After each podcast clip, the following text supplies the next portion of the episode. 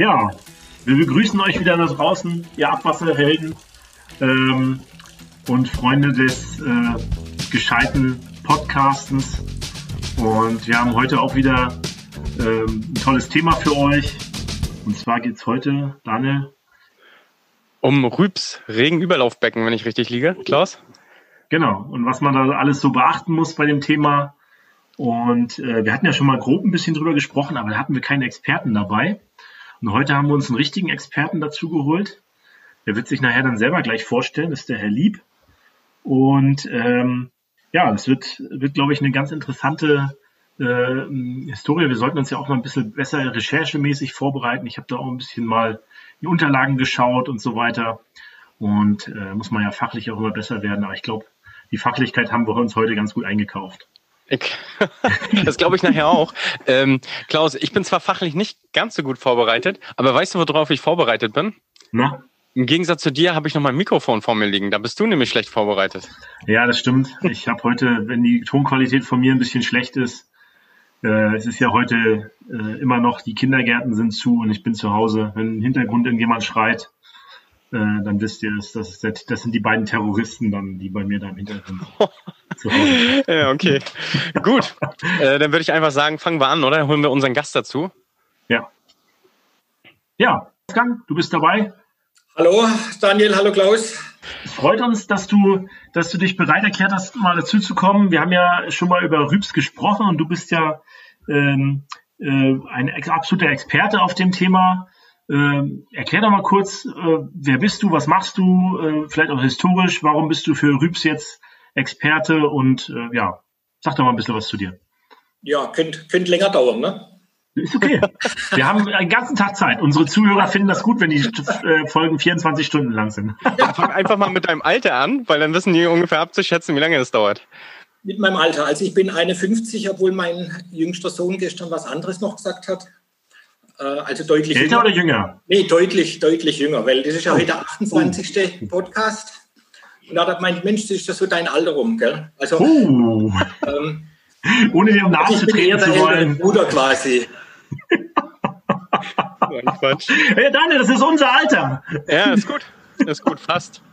Ja. Ja, nee, ich fühle mich gut bei euch. Also, also ich habe ganz klassisch Bauingenieurwesen studiert. Ähm, und äh, im Bauingenieurwesen findet man ja dann die, die Wasserwirtschaft, beziehungsweise ganz speziell die Siedlungswasserwirtschaft. Ähm, bevor ich allerdings Bauingenieur studiert habe, äh, habe ich kurz zwei Semester Biotechnologie gemacht, weil mich mhm. eigentlich immer äh, mehr die Verfahrenstechnik so interessiert hat. Äh, also wie, wie so Dinge funktionieren, wie es miteinander zusammenhängt. Und ähm, ja, mit den, mit den RÜBs geht man es jetzt, jetzt ähnlich. Das ist ja eigentlich auch, äh, auch wie die Kläranlagen, aber ja, hauptsächlich die Kläranlagen sind ja eher so biotechnologische Gebilde. Aber äh, die RÜBs und die Systeme, die, die gehören ja da ganz organisch auch, auch mit dazu. Also nochmal zurück zum, zum Studium, ganz klassisch Bauingenieur, Siedlungswasserwirtschaft gemacht in Karlsruhe. Ähm, dann auch klassische Bauingenieurskarriere erstmal mit normalem Ingenieurbüro, Kanalnetzplanung und solche Dinge. Äh, dann bin ich äh, an die Uni Stuttgart für ein Jahr gegangen zu, zu Forschungsvorhaben. Da ging es auch schon um, um Regenüberlaufbecken, also Zurückhaltung von Feststoffen bei Überläufen. Und äh, es ging zum anderen auch um sogenannte Spülwehre im Kanal. Ähm, in dem Zusammenhang hatte ich schon sehr viel mit Messtechnik immer wieder zu tun. Und da auch der Kontakt dann, äh, weil man von der Firma viel Messtechnik eingebaut hatte, zu der Firma Nivus, die da bei mir hier gerade so ums Eck sind, Viertelstunde. Und äh, das hat dann dazu geführt, dass nach der Zeit an der Uni ich dann zweieinhalb Jahre zu Nivus gegangen bin, äh, dort im Bereich der Prozessleittechnik war. Und ähm, ja, nach den zweieinhalb Jahren ging es dann zur Kommune, neun Jahre lang bei der Stadt Feingen an der Enz. Ähm, zwei Kläranlagen, 20.000er, 35.000er und äh, ja, 20 RÜBs, sowas, Größenordnung, Pumpstationen, also so das ganze Programm, wie man es halt so, so hat als Kommune. Ähm, das halt neun Jahre lang. Ähm, in der Zeit bin ich dann auch Lehrer geworden bei der DWA. Emmerdingen unten ist, ist meine Nachbarschaft. Und äh, nach der Zeit in Vaihingen ähm, ging es ein halbes Jahr noch ein größeres Ingenieurbüro. Um, ja, und, und dann habe ich mir eigentlich gesagt, äh, nee, ich möchte mich jetzt selbstständig machen. Und seit 1.1.2012 bin ich selbstständig. Also das sind jetzt ganze neun Jahre schon. Ähm, angefangen im Wohnzimmer und mittlerweile sitze ich hier am, am gegenüber vom Bahnhof in Mühlacker. Klaus, du warst auch schon mal da. Ja. Und schönes Büro hier. Ähm, Im Ganzen zehn Mitarbeiter mittlerweile und wir beschäftigen uns tatsächlich nur, in Anführungszeichen nur, äh, mit, ähm, mit Messdaten an Regenüberlaufbecken. Und mhm. ähm, das hört sich jetzt so an, so, mh, hm, das ist jetzt unheimlich spezialisiert. Ja, ist, ist ein Stück weit sicherlich so. Ähm, und es ist mit der Grund, warum es mich am Anfang auch, oder warum ich mich gescheut habe, mich selbstständig zu machen. Weil ich dachte habe, oh Mensch, dann verliere ich meine, meine Kläranlagen aus dem Auge und so. Und wenn man sich so auf ein Thema vom, von vorher habe ich gesagt, eigentlich ist es was Organisches, so Kläranlage und Netz und Becken, Pumpstation und alles, was dazugehört. Und wenn man sich dann nur auf eines so beschränkt, ähm, ja, kriegt man oder verliert man vielleicht das große Ganze aus dem Blick. Und ähm, mittlerweile ist es halt dann doch ein bisschen anders gekommen. Ähm, der Blick ist eben nicht enger worden, sondern, sondern immer weiter eigentlich. Ähm, plötzlich hat man mit Gewässerökologen zu tun, weil man halt die Schnittstelle äh, Netz und Entlastung sich genauer anschaut. Die Kläranlagen rücken auch wieder mehr in den Fokus, einfach die, die Wassermengen, wo man in Richtung Kläranlage abgibt.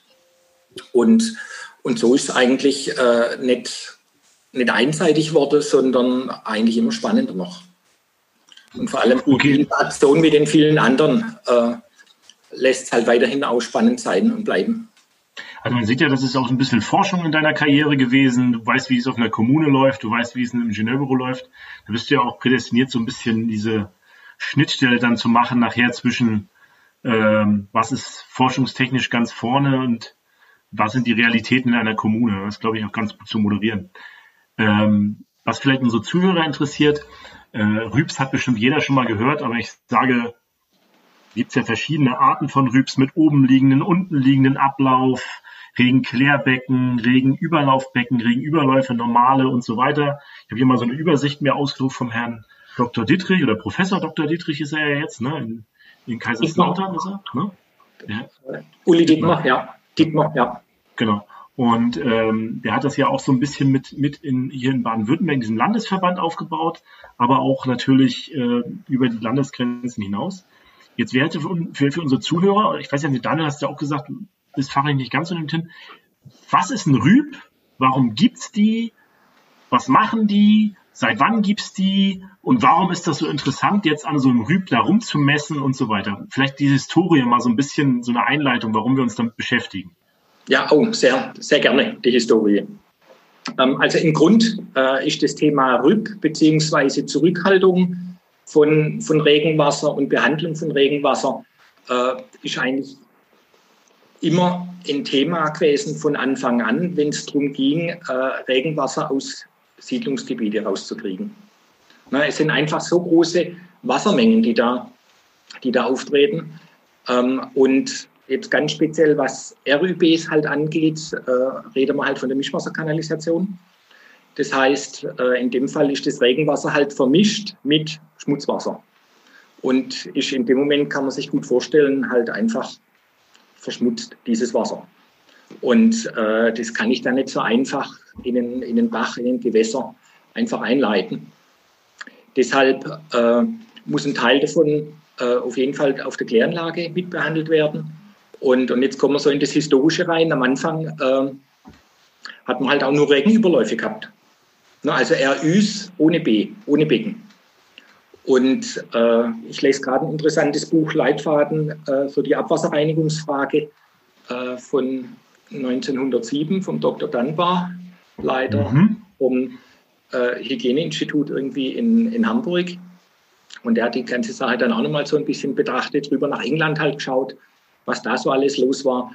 Und ähm, da ging es damals auch schon darum, wie viel Trockenwetterabfluss kann ich denn an so einem RÜ weiterleiten, beziehungsweise was für ein Mischungsverhältnis brauche ich, dass es unschädlich ist mit der Gewässerableitung. Und dann sind so Sachen wie 5 QTW oder 10 QTW, wo man weiterleiten muss und erst ab dann darf so ein RÜ überlaufen. Also da haben die sich auch kräftig gestritten damals. Ähm, äh, war halt ja teilweise nicht so eindeutig. Auch hier drin finden wir schon den Hinweis, äh, Moment, wo leiten wir überhaupt ein? Ist das ein großes Gewässer oder ist das ein kleines Gewässer? Muss ich mir vielleicht auch mal Gedanken drüber machen. Bei uns kommt es manchmal so vor, äh, als ob wir jetzt erst wieder da anschauen. Hm. Ist natürlich nicht so. Also äh, unsere Fachleute, äh, die haben das natürlich schon immer auch im, im, Blick gehabt. Aber jetzt plötzlich haben wir wieder Möglichkeiten, das ein bisschen anders zu betrachten, eben indem wir halt auch messen. Ne, was gleich die andere Frage beantwortet, warum tun wir so manche Sachen überhaupt in dem Bereich? Also äh, im Grunde sind von Anfang an sehr viele Dinge, denke ich, schon klar gewesen, aber äh, man kann sich nicht um alles gleichzeitig kümmern und muss sicherlich auch sich um, äh, um die Schwerpunkte erstmal kümmern. Und am Anfang waren ganz klar die Schwerpunkte halt auch, dass man erstmal Abwasserreinigung betreibt, also erstmal Kläranlagen baut. Und äh, als die dann gebaut gewesen sind, dann äh, traten plötzlich dann auch Belastungsquellen zutage, die vorher nicht so, vorher nicht so dominant waren.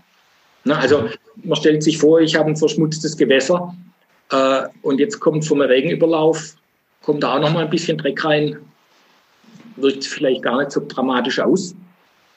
Wenn aber Kläranlagen gebaut sind und die Gewässerbelastung runter ist und plötzlich hat es wieder Fische äh, und jetzt springen dann Regenüberläufe an, plötzlich verursachen die was, was man auch wieder sehen kann.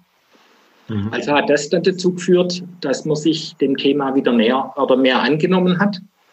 Äh, Klar, natürlich ganz eng auch mit dem Professor Kraut verbunden, äh, der da seine Dissertation gemacht hat, dann Anfang der, der 70er Jahre äh, Stuttgart-Büsnau, klar, im Institut. Und ähm, diese Untersuchungen ähm, und, und diese Einsicht dann natürlich auch, oder diese, diese Klarheit in diesen Dingen hat dann dazu geführt, dass wir äh, einen wahnsinnigen Bauboom bekommen haben.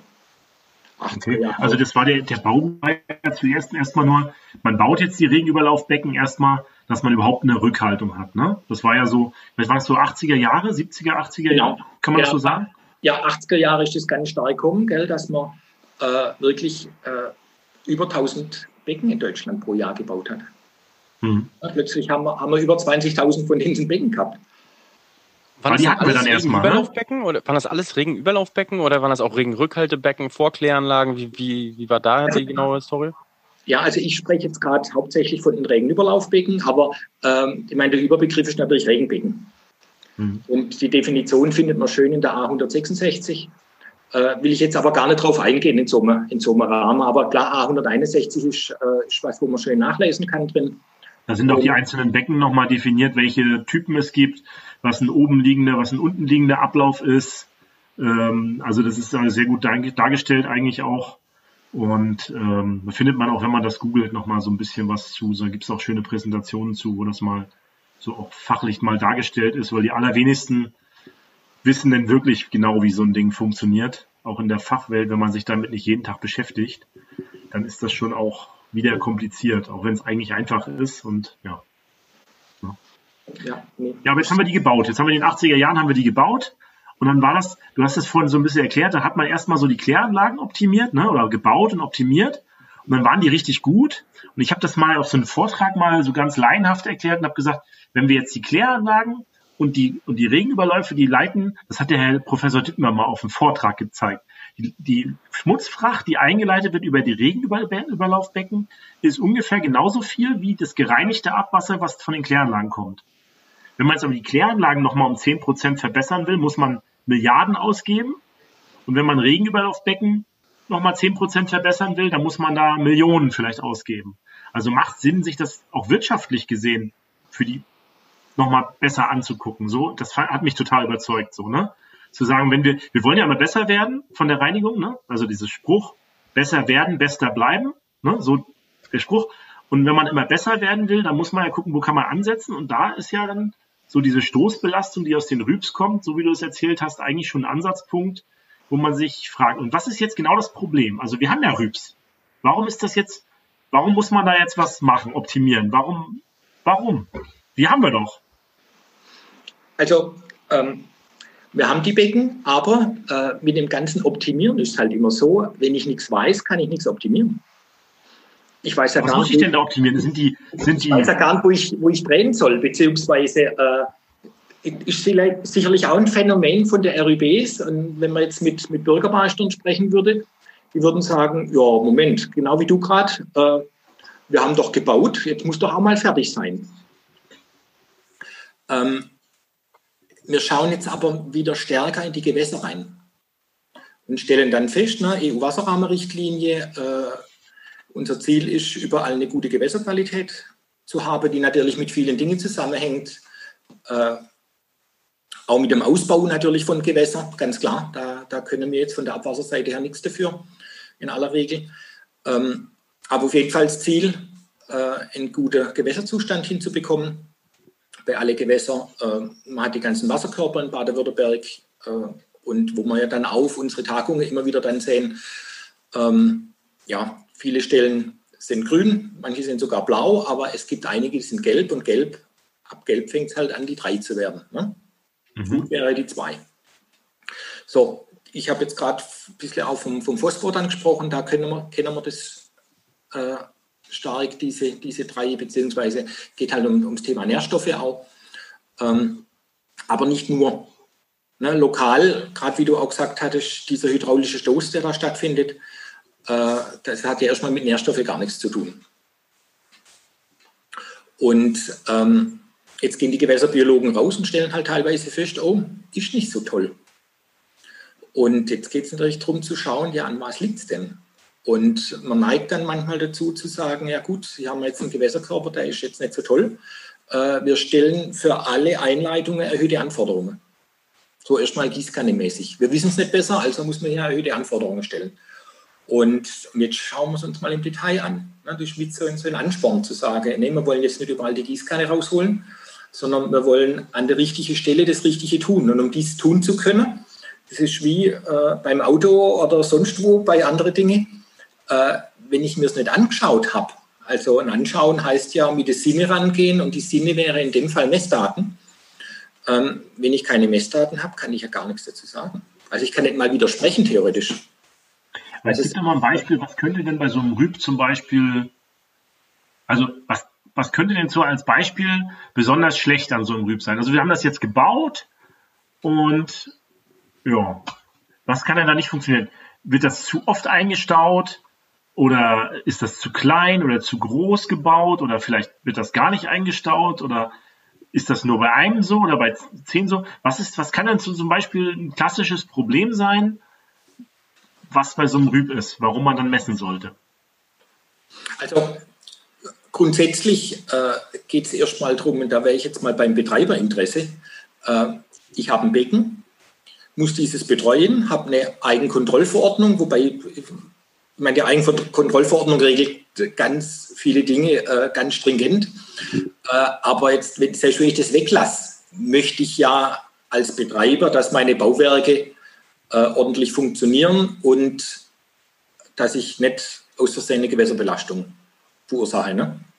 Also habe ich da erst schon mal das eigene Interesse, äh, mal zu wissen, wie oft laufen denn meine Becken über. Und was für ein Gewässer habe ich denn da nebendran? Also was wirklich schieflaufen kann, äh, das ist, dass, dass eine Drossel verlegt oder grundsätzlich, dass eine Drossel äh, falsche Abflussmengen weiterleitet. Na, und in dem Moment bin ich ja dann schon so weit, dass ich sagen muss, äh, ja, bemessen war es anders. Wie, wie, groß, wie, wie bemisst man, also wenn man das jetzt bemisst, was äh, sagst du, wie häufig muss das zum Beispiel überlaufen pro Jahr? Was gibt es da eine Mindestanzahl? Wie häufig das überlaufen soll? Gibt es da Planungsgrößen? Also ähm, wir orientieren uns weniger am Soll als am Darf. Ne? Also, Max. also ist kein Wert, der erreicht werden muss, sondern der nicht überschritten werden sollte.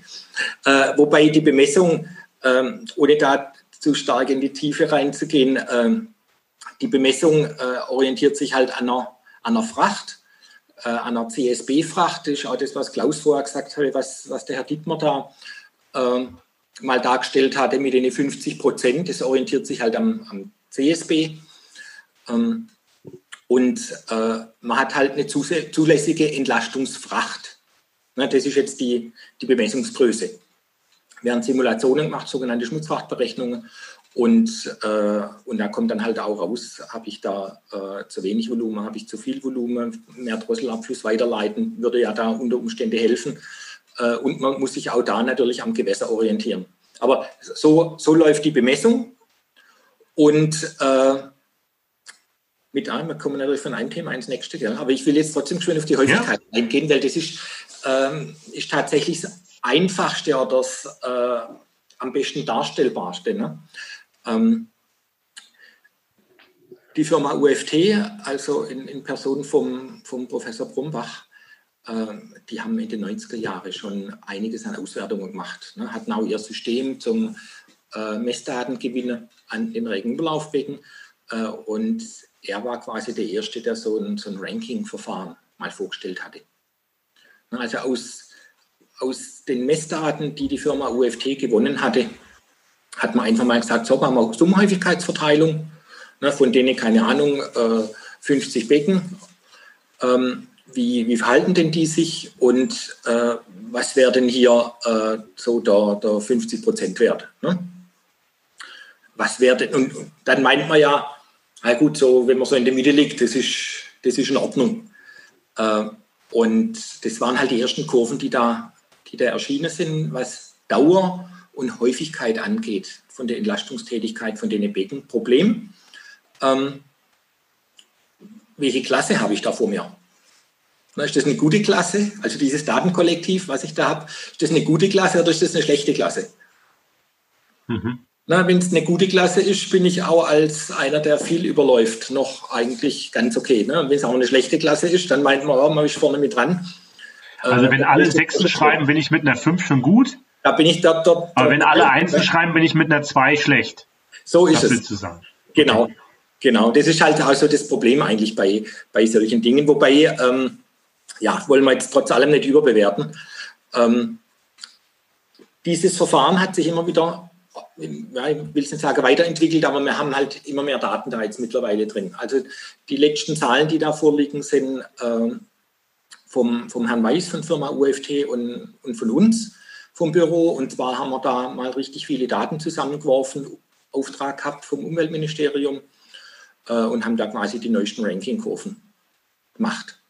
Und da hat man dann gesehen, zumindest bei, bei unseren Daten, die wir da hatten, also es sind mehrere hundert Regenüberlaufbecken und, und über 1000 Messjahre, die da zugrunde liegen. Also schon ein bisschen Holz, das man da mittlerweile hat.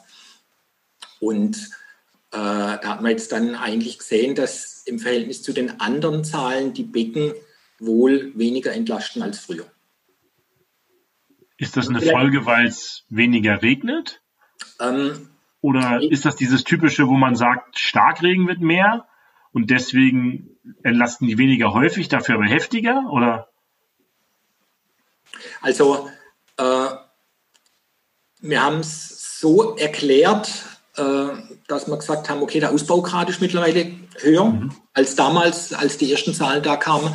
Und da sind wirklich auch äh, sehr alte Zahlen mit dabei gewesen bei den alten Kurven. Und ich glaube, wir haben äh, Daten, die vor 2006 oder so waren, haben wir, glaube ich, fast alle rausgeworfen gehabt. Also das war halt jetzt so, ja, fast eine plausible Begründung. Mhm. Ähm, Thema Starkregen, klar führt zu heftigeren Entlastungen, aber ich sage mal, übers Jahr muss das nicht dazu führen, dass es, äh, dass man, also das, das Regengeschehen, wie wir es jetzt dann haben, äh, dass wir dann deutlich weniger Entlastungen kriegen, weil die Becken sind ja jetzt nicht für Starkregen bemessen. Dass die bloß bei Starkregen anspringen würde, sondern äh, die kommen natürlich schon deutlich früher. Und ähm, also das Thema ist wirklich, wie oft laufen die Becken über und äh, und was sagt mein Gewässer dazu. Und wenn ich jetzt in Richtung Optimierung komme, dann ist, das, ist die eine Optimierung erstmal zu schauen, funktionieren denn unsere Bauwerke für sich gesehen, wie sie sollen. Also äh, was machen Beckentleerungen, wann laufen Reinigungseinrichtungen. Also ähm, wenn wir so über Messdaten sprechen, ähm, kommen die Sachen da manchmal gar nicht so richtig drin vor. Aber was wir immer wieder mal haben, das ist, dass bei einem äh, sogenannten Durchlaufbecken, wo eigentlich eine Absetzung stattfinden soll, dass da Rührwerke laufen oder eingeschaltet werden, äh, wenn halt ein Überlauf stattfindet. Das kann man sich vorstellen. Eigentlich soll sich der Dreck absetzen und durchs Rührwerk wird er aufgewirbelt. Damit es schön abfließt, ja. Ja, da, da ist aber, aber nicht viel Schmutz drin. Ist betrieblich wahrscheinlich gar nicht so verkehrt. Ja, aber äh, da ist keine Absicht dahinter.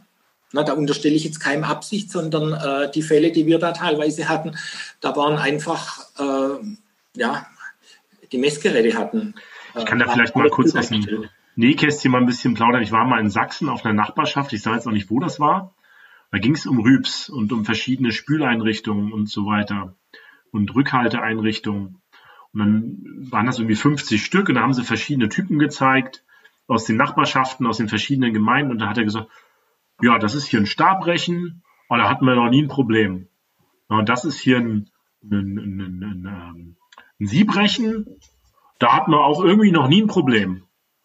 Ja, und bei dem hier, das ist so ein Rechen und da ist die Drossel, die verstopft immer. Aber es ist nicht, das wird, das war mein Gefühl, es wird nicht aus Gewässersicht gesehen, bei den Praktikern jetzt, ne? Sondern aus, ah Mist, das verstopft, das muss ich reinigen. Und genau solche Praktiker, die würden sich wahrscheinlich vielleicht nicht mehr die Gedanken machen. Deswegen ist es vielleicht gut, dass wir mal darüber sprechen. Die würden sich gar nicht die Gedanken machen, das Aufwirbeln ist in dem Moment gar nicht so gut. Äh, also in den Fällen, die ich gerade beschrieben habe, äh, ja, in den Fällen, die ich gerade beschrieben habe, da lag es äh, nicht an den Betriebsleuten, sage ich mal, also denen würde ich auch in den seltensten Fällen da was unterstellen wollen, äh, sondern das lag einfach daran, dass man diese Messdaten teilweise nicht im Prozessleitsystem abgebildet hat. Na, also man kann das ja so abbilden, dass man dann sieht, jetzt läuft mein Röhrenwerk, es läuft ein Strahlchat und, äh, und wenn da halt eine Entlastung gerade stattfindet, äh, ich aber diese Daten nicht aufgeschalten habe, dann sehe ich das unter Umständen gar nicht. Selbst wenn ich draußen fort bin, äh, sehe ich das nicht zwingend. Ja, deswegen ähm, wichtig ist halt, dass man, dass wir überhaupt erstmal Daten haben und diese auswerten. Und, und solche Dinge, die sind dann trivial. Das löst man einmal und dann ist es wirklich weg. Ich habe mal jetzt noch eine Frage. Ne? Ich weiß von, das wurde nicht so detailliert beantwortet. Vielleicht kann man das auch nicht so pauschal beantworten. Aber wie häufig pro Jahr springt im Durchschnitt ein Rüb an? Also das kann schon 30, 20, 30 Mal anspringen. Wir haben, wir haben Becken im Schwarzwald, die laufen äh, 1000 Stunden über. Mhm.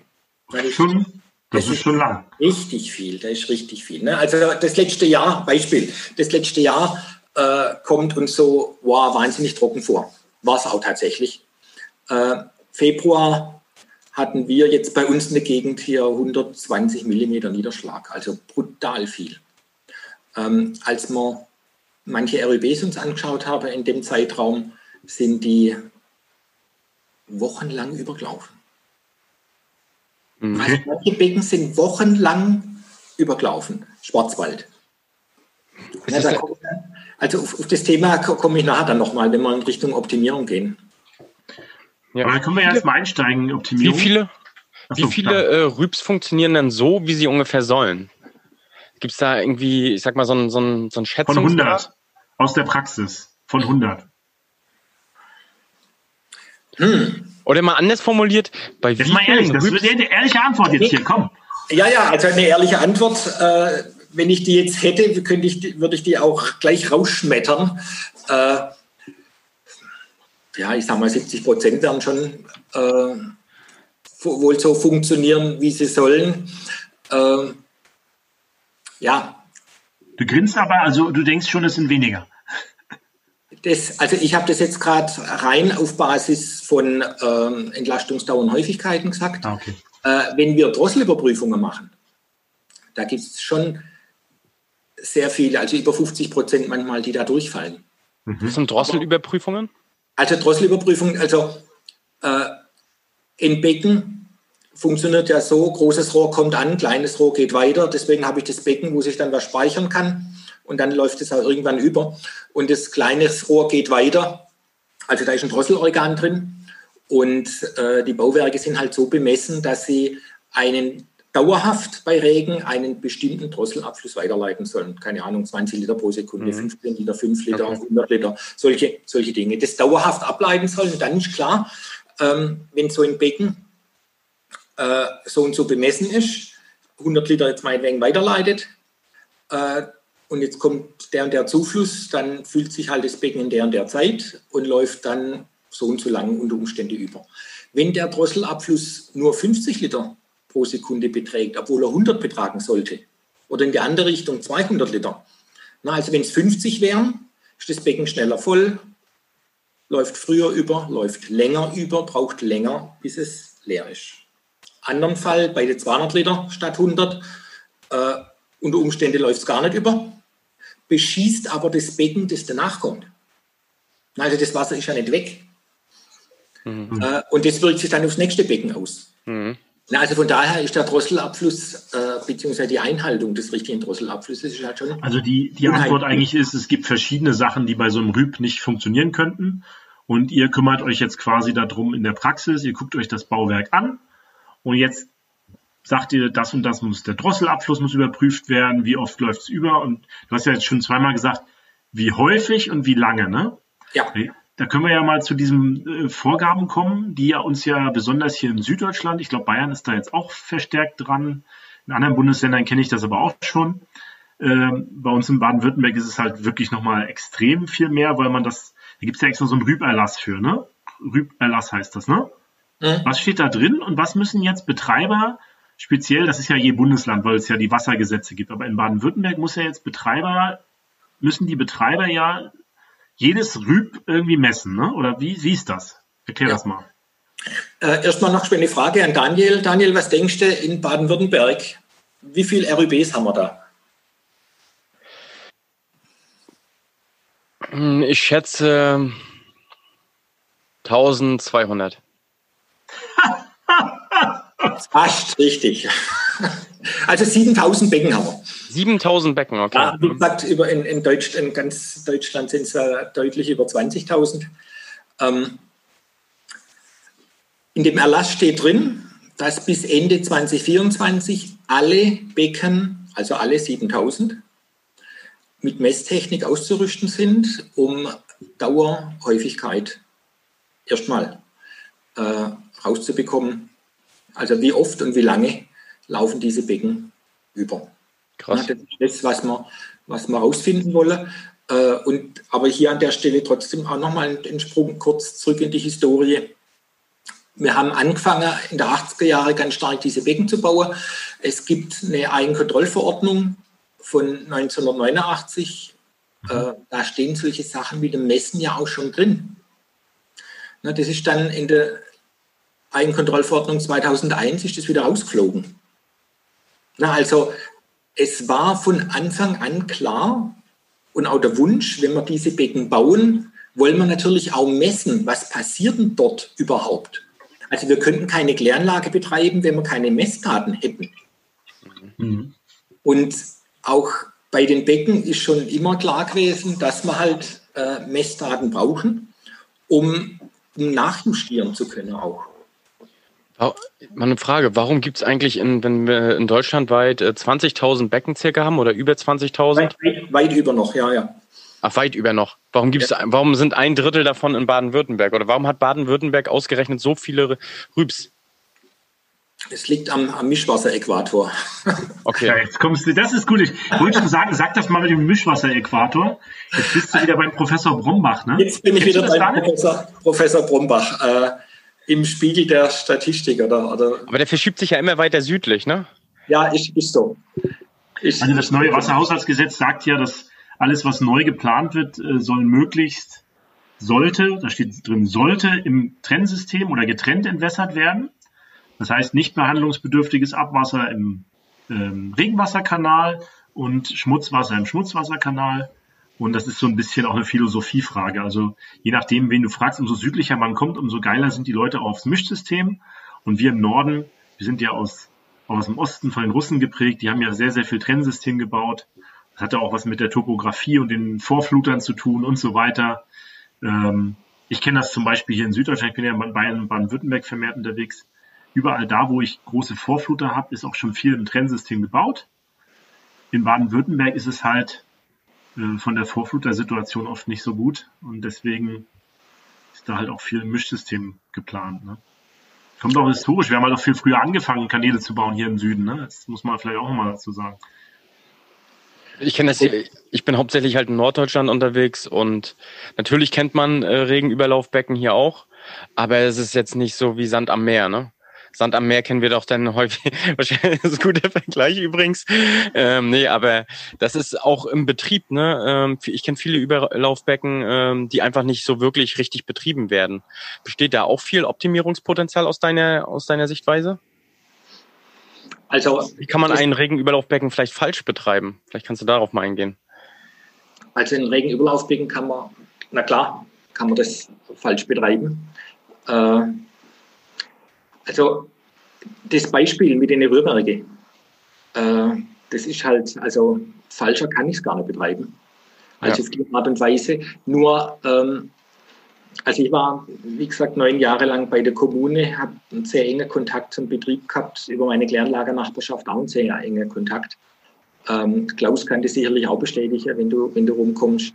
Ähm, also unsere Leute draußen, die wollen ihre Sachen richtig betreiben. Die wollen ihr Geschäft gut machen und haben ein Bewusstsein dafür, äh, dass sie halt absolut im Umweltschutz tätig sind.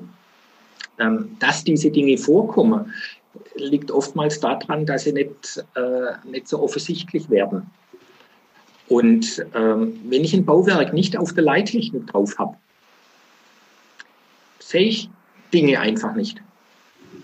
Na, und äh, jetzt biege ich doch geschwind in Richtung Optimierung ab.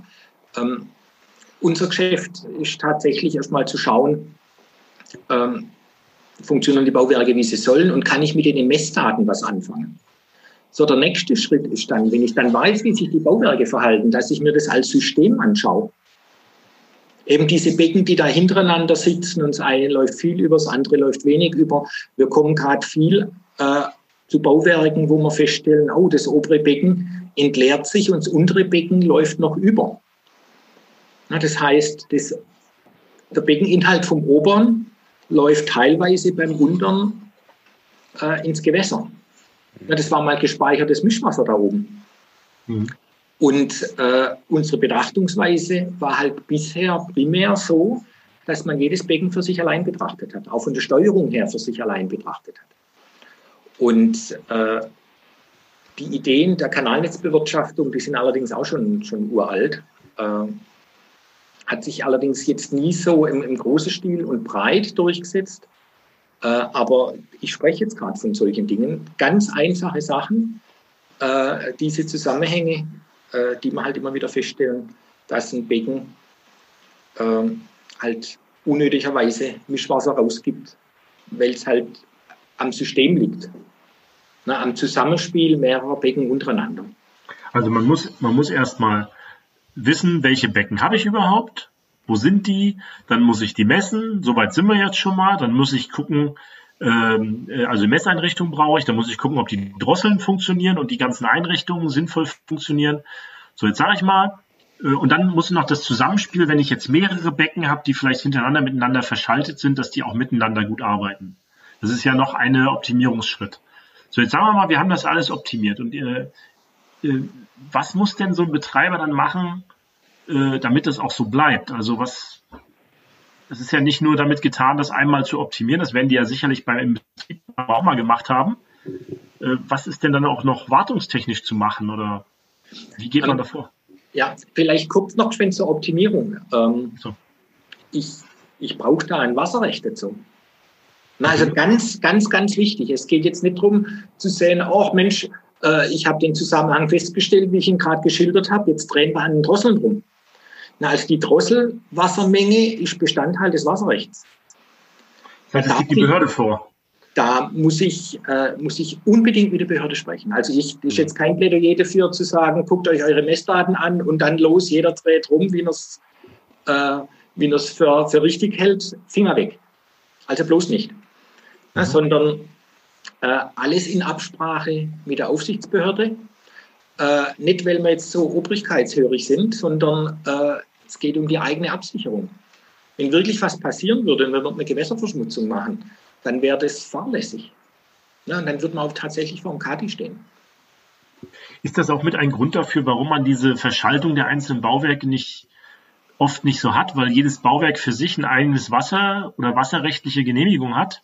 Und wenn man jetzt die Drosselwassermengen zusammen, das habe ich schon mal öfter gehört, dass, dass es ein Problem ist, wenn man mehrere Bauwerke hat und dann sagt, ich will die miteinander verschalten, dann brauchen die auch ein gemeinsames Wasserrecht. Ähm, also die Wasserrechte gehen gerade eh so in die Richtung, dass man ähm, Sammelrechte macht. Mhm. Äh, also klar, historisch, ein Becken kam nach dem anderen, da habe ich lauter Einzelrechte gehabt für die Becken. Äh, jetzt ist ganz viel gebaut oder fast alles eigentlich gebaut. Äh, jetzt kriegen wir Sammelrechte. Na, auch mit einer einheitlichen Laufzeit und so. Also von daher könnte man auf diese Art und Weise das sicherlich äh, rechtlich auch gut, gut regeln. Ähm, ich spreche halt gerade von äh, messdatenbasierten Optimierungen. Mhm. Also wir schauen uns Messdaten an und dann stellen wir fest, ja, äh, so und so sieht es aus, könnte man besser machen, ohne viel Aufwand. Äh, die anderen äh, Abflusssteuerungen, die es teilweise so gibt, äh, sind natürlich ganz stark äh, simulationsbasiert. Auch von der DWA gibt es jetzt ein, ein, Arbeitsblatt, halt ein, ein Merkblatt äh, Abflusssteuerung. Und da gibt es auch eine Arbeitsgruppe dazu. Also da, da, hat man sich auch sehr, sehr viele Gedanken drüber äh, gemacht und ist auch unheimlich weit, was das angeht. Mhm. Äh, gibt auch die, die, eine oder andere Umsetzung da dazu. Aber wie gesagt, das eine ist simulationsbasiert und wir kommen eher so von der Messtechnikseite her oder von, von der Messdatenseite her und stellen da fest, wenn wir das mal äh, einer Aufsichtsbehörde vorstellen, dass die da oft genehmigungstechnisch mitgehen. Also ich habe jetzt oft gesagt, also wir haben jetzt noch keinen Fall gehabt, wo sie gesagt haben, nee, machen wir nicht. Ähm, weil wir anhand der Messdaten was erklären kann, was man, was man auch versteht. Und, und das ist jetzt wieder so eine Philosophie, aber äh, wir bleiben einfach. Macht ihr denn auch parallel, also wenn man jetzt zum Beispiel in einem Entwässerungsstrang habe ich jetzt, ich sag mal, drei Rübs dran. Hm? Macht ihr denn auch äh, Messungen nicht nur in dem einen Rüb, sondern auch in äh, drei Rübs gleichzeitig und vergleicht die miteinander? Haut da verschiedene Szenarien vielleicht drüber, dass ihr einen Drossel äh, größer oder kleiner einstellt? Macht ihr das auch oder ist das überhaupt möglich dann in einem Test zu sagen, okay, ich mache jetzt mal meine Drossel, stelle ich jetzt hier anders ein bei dem einen Regenüberlaufbecken, wie sie vielleicht optimaler wäre und gucke, was bei den anderen rauskommt? Gibt es solche Untersuchungen? Also genau das ist der Gedanke, der da dahinter steckt. Und wenn wir von Messdaten sprechen, äh, sprechen wir ja davon, dass alle Becken ausgerüstet sind, zumindest mit einer Wasserstandsmessung.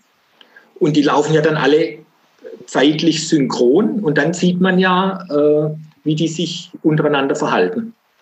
Na, der erste Schritt ist halt zu schauen, äh, wie oft und wie lang läuft ein Becken im Jahr über. Und das schaue ich mir im System an. Und dann sehe ich dann Bauwerke, die besonders viel überlaufen und welche, die besonders wenig überlaufen. Und da, wo das auftritt, da habe ich ja schon ein inhomogenes Verhalten. Und da lohnt es sich dann mehr hinzuschauen. Na, und dann, und das ist das Thema Optimierung. Wenn ich eine Systematik erkenne, kann ich auf so eine Systematik auch reagieren. Na, wenn das jedes Mal anders ist, weiß ich ja gar nicht, wie ich steuern soll. Aber wenn sich was äh, immer so abbildet, und das erleben halt oft, dass sich Dinge halt immer gleichartig abbilden, dann kann man da eingreifen. Wie lange dauert ungefähr so ein Projekt? Also wenn ich jetzt mal einen Entwässerungsstrang nehme, sagen wir mal, da sind jetzt drei Rübs dran. Wenn ich die jetzt mit Messeinrichtungen ausstatte, wie lange dauert ungefähr so ein Messprozess? Also ähm, wir haben ja mittlerweile äh, sehr viele Betreiber, die wirklich ganz viele Becken ausgerüstet haben und auf unsere Leittechnik drauf haben. Na, wenn man da jetzt, also unser erster Schritt ist immer, äh, wir machen einen sogenannten Probebetrieb. Da schauen wir mal, sind die Messdaten okay und ja, ich wiederhole mich, aber funktioniert das Bauwerk wie soll. Na, das ist jetzt äh, der Kern erstmal. Ne? Und auf diesem Kern, den brauche ich halt, um überhaupt aufbauen zu können. So, und dann schauen wir uns, weil die Daten ja da sind, äh, über Jahre, die, die diese Daten ja da sind, da schauen wir uns dann Jahr für Jahr eben diese, diese Messdaten an, verdichtet auf Jahresdaten. Und, äh, und dann kann man, also ich sage mal, nach nach ein, zwei Jahren kann man da schon eine schöne Aussage machen. in die mhm. Richtung. Ne? Also vor allem, wenn sich halt was systematisch abbildet. Ne? Also man muss das langfristig optimieren, genauso wie das auf Kläranlagen ja auch betrieben wird, dass man nach und nach besser werden will bei dem Thema und dann äh, nach und nach halt äh, den Betrieb dann optimiert. Ne? Und das hilft, äh, wie du schon vorhin gesagt hast, da braucht man natürlich dann Messdaten dazu. Jetzt haben wir ja Überlauf, das heißt, wie viel läuft über die Schwelle drüber, die im Becken vorhanden ist, ins Gewässer und wie lang? Wie ist deine Meinung zum, zur Mengenmessung? Also es wäre absolut cool, wenn wir Mengen hätten, aber es ist eine andere Messaufgabe, es ist einfach eine schwierigere Messaufgabe. Ähm, von den 7000 Becken, die wir hier jetzt haben, jetzt sind wir doch gespannt im Thema Baden-Württemberg drin, aber da habe ich halt die Zahlen sehr schön parat. Äh, da haben wir jetzt 4000 Becken ausgerüstet. Also 3000 Becken fehlen noch, was Dauerhäufigkeit, also was, ich sag mal, was eine Wasserstandsmessung angeht. Ähm, das ist noch ein bisschen eine Aufgabe. Mhm. Also Menge gern, aber ähm, lasst uns eine Aufgabe nach der anderen machen, äh, ohne das andere natürlich aus dem Auge zu verlieren. Also jetzt als Gemeinde sage ich doch jetzt, wenn ich sowieso jetzt da was einbaue, dann baue ich mir doch auch gleich eine Mengenmessung ein. Wenn ich sowieso jetzt irgendwelche Technik da mit, mit Elektrotechnik da reinbaue in so ein Regenüberlaufbecken, was vorher keins hatte, dann baue ich mir doch gleich auch eine Mengenmessung ein, oder nicht? Oder ist das so viel komplizierter? Wie also sieht das aus? Wie sieht so eine Messung aus? Erklär das mal kurz, vielleicht mit deinen Worten. Wie, wie wird, wird sowas gemessen? Was macht man? Also ich habe, im Grunde habe ich zwei Möglichkeiten. Das eine ist, und das haben wir auch in Projekten schon gemacht, dass wir rein über den Wasserstand äh, und der sogenannten Poleni-Formel die Entlastungsmengen äh, abgeschätzt haben. Mhm. Das geht Überfall für, über eine Schwelle, ne? Überfall ja, über eine Schwelle. Genau, das geht für, äh, um, wenn man nur die Spitzen bestimmen möchte, kann man das äh, ja, in viele Fälle hinreichend genau machen.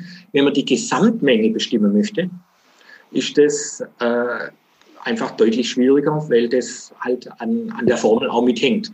Diese, die die Poleni-Formel ist halt im Bereich von, von 1, 2, 3 Zentimeter Überfallhöhe, macht die halt richtige Sätze, was äh, also ja, 70, 80, 100 Prozent Unterschied von einem Zentimeter. Daniel, was Polini ist, hast du schon gehabt jetzt in Abwasserableitung? Äh, ja, das war schon dran sogar. Okay, dann weißt du. Ja. Spitzenabflüsse und sowas. Drauf Abfluss über einer Schwelle. Abfluss ja? über eine Schwelle, genau. So, also das ist das eine. Und, und das andere ist, dass man halt sagt, ja gut, ich mache es in, in, in den Entlastungskanal, mache ich eine Durchflussmessung rein.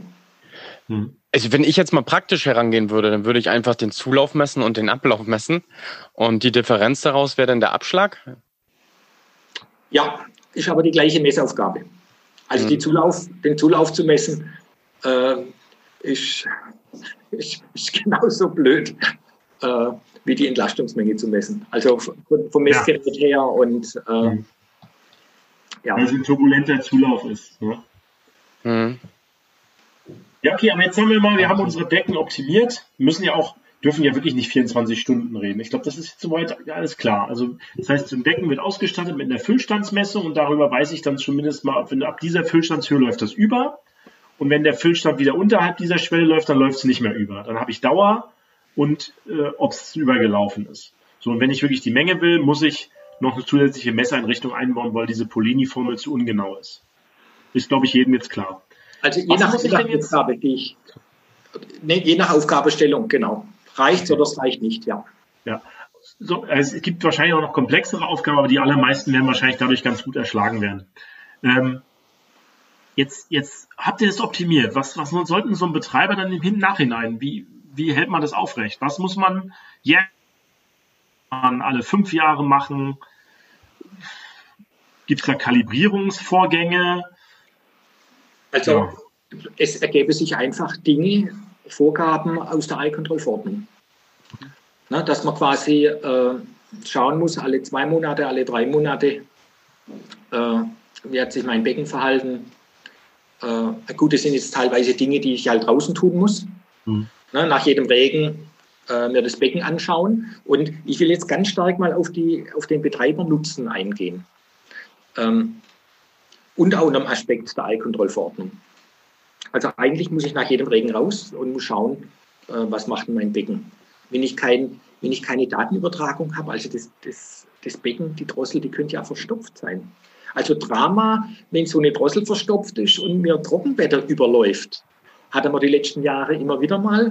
Äh, Bodensee ist, äh, ist der berühmteste Fall, ne, wo dann Leute ins Krankenhaus gekommen sind und so Badegäste am Bodensee. Ähm, das will ich ja als Betreiber gar nicht haben. Jetzt baue ich mir da eine Wasserstandsmessung rein mit Fernübertragung und wird jeden Morgen schauen, was machen denn meine Becken? und wenn ich Trockenwetter habe und da ist auch kein Wasserstand drin, dann ist alles wunderbar. Und das mache ich jeden Morgen. Schaue ich mal kurz meine Becken durch. Der eine hat 10, der eine hat 5, der andere hat 30. Kannst du automatisch einrichten lassen, wenn nach dem Regenereignis das Ding nicht wieder runtergeht, der Füllstand, dann kriegst du eine Warnung. Ja, das ist, also, äh, das ist okay, sicherlich. Aber ähm, also ich habe damals als Betreiber die Erfahrung gemacht, wenn wir zu viel automatisieren. Also ich bin ein Freund der Automatisierung auf der einen Seite, ne? aber auf der anderen Seite, wenn wir zu viel automatisieren, verlieren wir, verlieren wir Anlagenwissen. Hm. Weil die Maschine wird schon tun. Na, die, die Maschine wird uns alle irgendwann ersetzen, die Maschine. Ja, und äh, ich, ich habe dann auch nicht den Blick mehr für die Anlage. Ne? Also hm. ähm, wir machen das gerade für einen Betreiber. Äh, der uns gebeten hat, dass wir halt äh, morgens kurz die Daten bei Ihnen durchschauen und wenn was ist, Meldung machen. Na, da schauen wir mal die Kurven durch, bam, bam, bam. Trockenwetter muss so aussehen, Regenwetter muss es so aussehen. Na, das sind ja, äh, das sind ja feste Körper, die da draußen stehen. Äh, und in dem Moment haben wir, und jetzt ist wieder der Vorteil der Datenüber, äh, Datenauswertung, jetzt haben wir eine Datenauswertung gemacht, dann haben wir äh, für Regenwetter und für Trockenwetter quasi eine Kurve. So muss es aussehen. Ne? Auch ein Regenwetter sieht äh, nicht einmal so und einmal so aus. Ne? Also die Röhrwerke müssen halt irgendwann laufen oder die Spülkippen oder, oder was auch immer. Und die Beckenentleerung hat, hat eine Charakteristik. Also jedes Becken hat so ein bisschen einen Fingerabdruck. Und als Betreiber schaut man sich das dann morgens an und dann ist gut. Und dann weiß man, man ist safe da draußen. Na, und jetzt haben wir heute äh, viele Kranke oder viele Leute im Urlaub und ich gucke meine Kurven durch und sage, heute muss ich nicht rausfahren. Ich habe auch gar nicht die Zeit dazu. Und ganz nebenbei, wenn meine Wasserstandsmessungen stimmen und die das schön in die Datenbank reinschreiben, ohne sie brutal zu verdichten, ganz nebenbei kriege ich am Ende vom Jahr raus über die gleichen Daten, wie oft und wie lange ist mein Becken überlaufen. Mhm. Also ich habe auf der einen Seite meinen Betreiber äh, nutzen, dass ich mit den Daten mir echt helfen kann betrieblich. Und auf der anderen Seite äh, schaffe ich mir noch meinen Nachweis für die Behörde. Und wenn ich das als System mir dann aufzeichne, äh, kann ich dann noch sagen, oh, was könnte man denn, was könnte man denn besser machen? Also, um das zusammenzufassen, wir tun was Gutes für die, für die äh, Gewässer damit, wir tun was Gutes für den Nutzen, für meine eigenen Stresslevel, dass ich nicht immer persönlich vielleicht raus muss. Ähm, ja, wir tun auch was Gutes äh, für die Umwelt generell, für die, dass nicht so viel Verschmutzung rausläuft. Und ähm, ja, was mich jetzt nochmal interessiert, oder, oder von dem Gespräch her, ne, wir haben ja viel über Daten gesprochen. Das ist, ja, das ist ja nur der eine Punkt. Der andere Punkt ist ja auch vor Ort in der Technik zu Hause zu sein. Da merkt man schon, dass du in beiden so ein bisschen, das geht bei dir fließend über, ne, im Kopf. Das wenn du so ein Becken siehst, siehst du wahrscheinlich schon die Kurve, die da durchläuft. Ja, ne? ja ist so, ist so. Das, das, merkt, man, merkt man dir richtig an, dass du, wenn du so zu so einem Becken kommst, weißt du wahrscheinlich, ah, das ist nicht, da müssen wir hingucken, das. Und das ist wahrscheinlich auch, das, da, da hilft die Spezialisierung auch. Ne? Wenn man dich jetzt finden würde, wo, wo findet man dich? Du hast ja, du hast ja, bist, du hast, eine, du hast dich selbstständig gemacht, das heißt richtig wie du, ne? Ingenieurbüro Lieb heißt das, ne? Genau, ja. Und du kümmerst dich quasi von vorne bis hinten muss man ja ein bisschen Werbung am Ende auch machen, nimmst dir ja Zeit. Äh, also du kümmerst dich quasi um vorne, vorne um hinten bis hinten um deine Kunden. Das, äh, ich habe das auch mal mitgekriegt, wie das, deine Kunden lieben dich ja richtig, ne? Und dann äh, kümmerst du dich hinterher aber auch um Betriebsführung. Ne? Das wäre ja vielleicht noch ein anderer Podcast, wo man auch nochmal wieder ansetzen könnte, Daniel. Betriebsführung äh, von, von Regenrückhaltebecken oder allgemein? Ja, der, der, der Wolfgang hat ein, hat ein eigenes Software entwickelt für Betriebsführung von Regenbecken. Da sind dann quasi die einzelnen Becken aufge, aufgezeichnet und dann sind da die Dokumente alle hinterlegt dann kannst du einfach zu jedem Becken fahren, einfach abhaken, das habe ich geschafft und so weiter. Also wen das dann noch interessiert von den Zuhörern hier, der muss auf deine Webseite gehen. Wo findet man die? Äh, also die, die Software findet man unter äh, www.betrieb-regenbecken.de. Okay. Und, äh, und mich findet man unter Wolfgang Lieb Ingenieurberatung. Aber deine Webseite IB? Lieb-ingenieurberatung.de. Lieb-ingenieurberatung.de. Ne? Wir verlinken das am Ende auch nochmal. Da kann auch noch jeder nochmal reinschauen. Äh, hast du irgendwie noch eine, wir haben jetzt viel über Theorie gesprochen, hast du irgendwie nochmal irgendwas Praktisches, wo du sagst, das war so das, mein coolstes Erlebnis äh, in den neun Jahren, die du das jetzt machst? Oder was dir so in Erinnerung, wo du sagst, das ist vielleicht mal interessant für die Zuhörer, wo du sagst, das ist so. Also, ähm, wir haben vor anderthalb Jahren haben wir genau so eine Steuerung umgesetzt, wie ich sie gerade oder wie ich sie vorher geschildert hatte, dass quasi das eine Becken sich entleert, während das andere quasi einen Teil davon überlaufen lässt. Und äh, also mir ist ja immer ganz wichtig, das ist zwar, hört sich immer vielleicht ein bisschen kompliziert an, was wir da so manchmal machen, aber im Ergebnis muss alles immer einfach bleiben. Äh, dass wir es halt auch betreiben können. Na, und äh, das ist dann so ein Fall, da haben wir wirklich eine ganz einfache Steuerung umgesetzt. Äh, und das ist einfach schön, wenn man dann sieht, dass es funktioniert. Gell? Dass quasi das Becken, das, das da un unterhalb lag äh, oder wo vom anderen beeinflusst worden ist, dass es jetzt durch diese kleine Steuerung, die wir da jetzt da realisiert haben, im Landratsamt vorgestellt, genehmigt, äh, umgesetzt und dass wir da jetzt einfach sehen, wie dort deutlich weniger Entlastungen stattfinden. Ja, also wer, wer, das, wer das auch mal erleben will mit dir, der muss dich mal kontaktieren. Also ich kann aber nur sagen, es ist ein cooler Kontakt bisher. Wir haben uns ja, wir kennen uns jetzt, weiß ich nicht, drei, vier Jahre ja. ungefähr. Und ist, man lernt da immer was dazu. Und ähm, auch auf vielen anderen Bereichen ähm, ja, weiß nicht, wir sind ja jetzt schon fast wieder eine Stunde am Quatschen. Äh, ja, ich, ja. ich würde auch noch mal sagen, ne, zu, allgemein zu Regen, äh, Rückhaltebecken oder Überlaufbecken. Ich finde das mega interessant, ähm, weil das sind an sich muss man sich intensiv mit einem Becken beschäftigen, um es letztendlich komplett zu verstehen. In der Grundthematik sind die vielleicht alle ähnlich, aber im Detail sind dann da wirklich, also ich verstehe es nicht, wenn ich jetzt einen Plan vor mir liegen sehe, sehe ich nicht auf Anhieb, oh, das und das und das. Ne? Deswegen braucht man da auch schon Experten, die einen gut beraten, aus meiner Sicht. Ähm, war echt mal mega interessant. Ich würde ganz gerne noch mehr in die Tiefe gehen, ähm, aber das ist jetzt in dem Umfang nicht möglich. Also alle, die mehr Interesse haben, geht auf Wolfgang Lieb zu. Ich glaube, da seid ihr gut aufgehoben, zumindestens ne? in Baden-Württemberg, das ist ja deine Heimat. Bist du auch überregional eigentlich tätig? Also für, für Bayern mache ich aus der Ferne so ein bisschen was. Und äh, vor, vor zwei Jahren war ich mal in China. Und das wäre eine ganz eigene Story noch. Ja, das kannst du am Ende noch mal erzählen. Wie ist das in China? Ist das da ganz anders? Sind wir da in Deutschland wieder auf einem Sondertrip oder wie machen die das? Nee, also das dort in China, das war in Nanjing. Und äh, als du das vorher gesagt hattest, wegen Trennsystem und Mischsystem und Trennsystem und besser und so. Ne? Also die dort betreiben ein Trennsystem. Mit so vielen Fehlanschlüsse, dass sie zwei Mischsysteme betreiben. Okay. Na, was natürlich der Super-GAU ist. Na, das mhm. heißt, die, die bauen jetzt äh, in der Regenwasserkanäle bauen sie Kläranlagen ein. Weil durch die, die ganzen Fehlanschlüsse nicht rauskriegen. Genau, und, und auf die Kläranlage kommt aber zu viel Wasser, weil halt zu viel Regenwasser mit dran hängt. Und äh, die machen ein richtiges Programm da. Gell? Und, und, wir haben ja bei uns ganz viele Becken, die so ein paar hundert Kubikmeter haben. Das ist, ich meine, dort, dort ist halt alles noch mit ein paar Nullen mehr. Gell? Mhm. Die bauen da schön Trümmer hin, gell? Wahnsinn. Also die, die haben das, die haben wahrscheinlich einfach die zehnfachen Einwohner oder also hundertfachen Einwohner wie wir, da haben sie auch die hundertfachen Wassermengen an Abwasser und so weiter und dann müssen auch, muss auch alles andere viel größer sein, das ist ja logisch, ne? Ja. Mhm.